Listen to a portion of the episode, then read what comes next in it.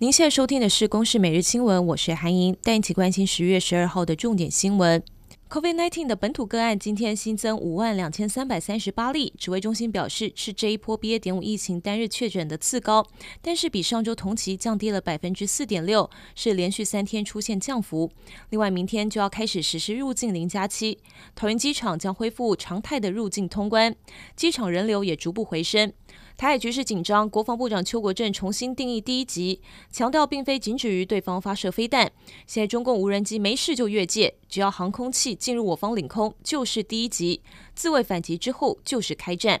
另外，经济部长王美花率团访美，她在华府智库发表演说，指出尖端的半导体大多都是台制，如果台湾出事，将会严重冲击全球经济跟高科技产业，包括中国在内，强调台湾安全，全球供应链才安全。美国国会议员持续访台，总统蔡英文上午接见众议院科学、太空暨科技委员会主席江申，还有众议院军事及情报委员会等五位的议员。这是今年以来第八个美国国会访团。总统蔡英文表示，在中共八月军演后来访，也感受到了美国国会坚若磐石的支持。台北股汇昨天上演大逃杀，加权指数崩跌将近六百点，而新台币对美元也贬了将近两角。国安基金紧急喊话持续护盘，金管会也再出手，祭出了第二波限空措施救台股。不过今天台股早盘一度失守万三大关，加权指数中场下跌二十四点七九点，收在一万三千零八十一点二四点，成交量能缩减到了一千八百一十五点五六亿元。